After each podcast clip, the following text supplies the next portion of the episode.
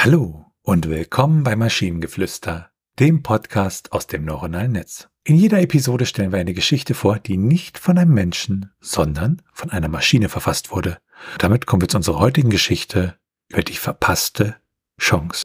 Es war ein sonniger Tag im Juni, als Laura, eine junge Frau mit großen Träumen, beschloss, ihr Leben zu ändern.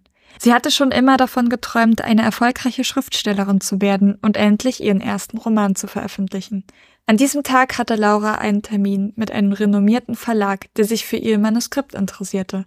Sie war aufgeregt wie nie zuvor und konnte es kaum erwarten, die Möglichkeit zu nutzen, ihre Karriere als Schriftstellerin zu starten. Als Laura den Verlag betrat, wurde sie von einem freundlichen Mitarbeiter empfangen, der sie zu einem Konferenzraum führte, in dem bereits ein älterer Herr auf sie wartete. Laura stellte sich vor und reichte ihm ihr Manuskript. Der Mann sah sich das Manuskript an und war sichtlich beeindruckt. Er lobte Lauras Arbeit und erklärte, dass er sicher war, dass ihr Buch ein Bestseller werden würde. Er bot ihr einen Vertrag an und Laura war überglücklich. Doch dann geschah etwas, was Laura für immer verändern würde.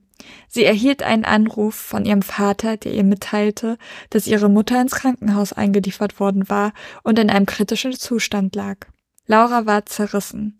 Einerseits wollte sie bei ihrer Mutter sein und für sie da sein, andererseits wollte sie die Chance ihres Lebens nicht verpassen. Nach langem Überlegen beschloss sie, bei ihrer Familie zu bleiben und das Angebot des Verlags abzulehnen. In den nächsten Wochen besuchte Laura ihre Mutter jeden Tag im Krankenhaus und kümmerte sich um sie. Doch sie konnte nicht aufhören, darüber nachzudenken, was hätte sein können, wenn sie den Vertrag angenommen hätte.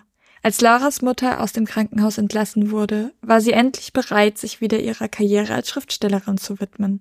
Doch als sie den Verlag kontaktierte, stellte sich heraus, dass sie die Chance ihres Lebens verpasst hatte. Der Vertrag war längst vergeben und der Verlag hatte kein Interesse mehr an ihrem Buch. Laura war am Boden zerstört. Sie hatte alles verloren, was sie sich jemals gewünscht hatte, und es fühlte sich an, als hätte sie eine einmalige Chance verpasst, die nie wiederkommen würde. Jahre später, als Laura bereits als erfolgreiche Autorin etabliert war, erinnerte sie sich an den Tag im Verlag. Sie dachte darüber nach, wie anders ihr Leben hätte sein können, wenn sie damals eine andere Entscheidung getroffen hätte. Doch dann erkannte sie, dass sie durch ihre Entscheidung, bei ihrer Familie zu bleiben, auch etwas gewonnen hatte.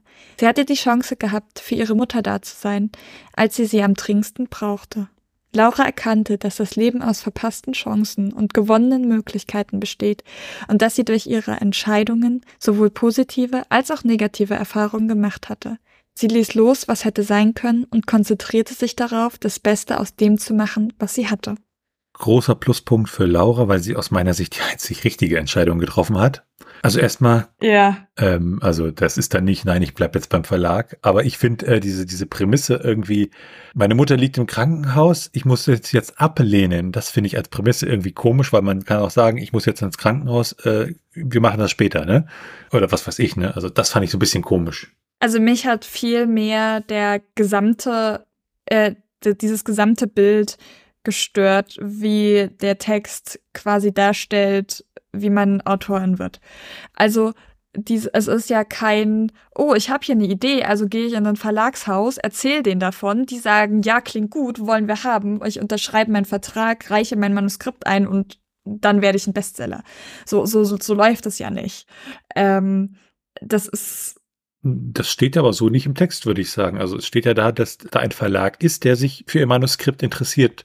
Warum auch immer. Das, das weiß, wissen wir ja nicht. Ne? Das kann ja sein, dass sie irgendwie im Fernsehen aufgetreten ist, weil sie ein ganz tolles, berührendes Ding geschrieben hat oder so und äh, noch keinen Verlag dafür gefunden hat. Der Verlag hat gesagt, oh, interessiert uns.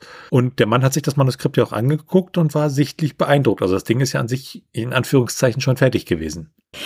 Ja, aber es ist ja trotzdem, also ich, ich würde trotzdem behaupten, dass es ein etwas unrealistisches Bild vermittelt. Und das ist tatsächlich meistens, also relativ durchgehend in der Literatur, beziehungsweise vor allen Dingen in Filmen und Serien, dass ein sehr, sehr unrealistisches Bild davon gezeichnet wird, was es bedeutet, Schriftstellerin zu sein und was es bedeutet, ein Buch zu schreiben und zu veröffentlichen. Deswegen bin ich da, glaube ich, ein bisschen sehr empfindlich, weil es halt immer quasi so ist, dieses Jahr, das entsteht über Nacht, sofort ist irgendein Verlag interessiert und ähm, kommt ganz groß raus, so nach dem Motto.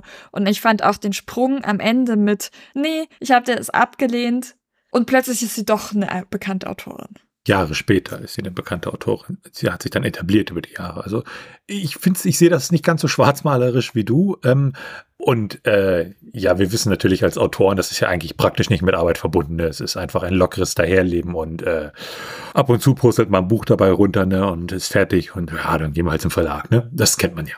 Ja, ich, ich schüttel mir auch alle zwei Tage ein neues Manuskript aus dem Ärmel und lauf dann einfach in den Verlag rein und sag, hier, ich habe da ein Manuskript.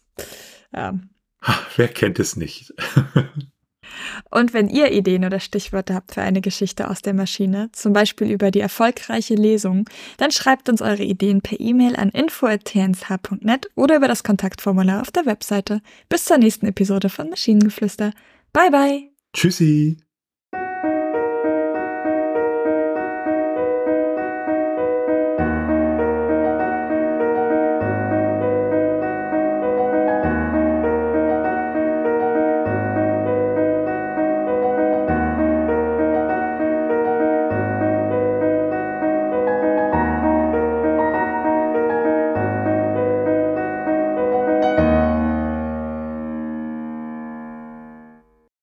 Produktion von Tone H.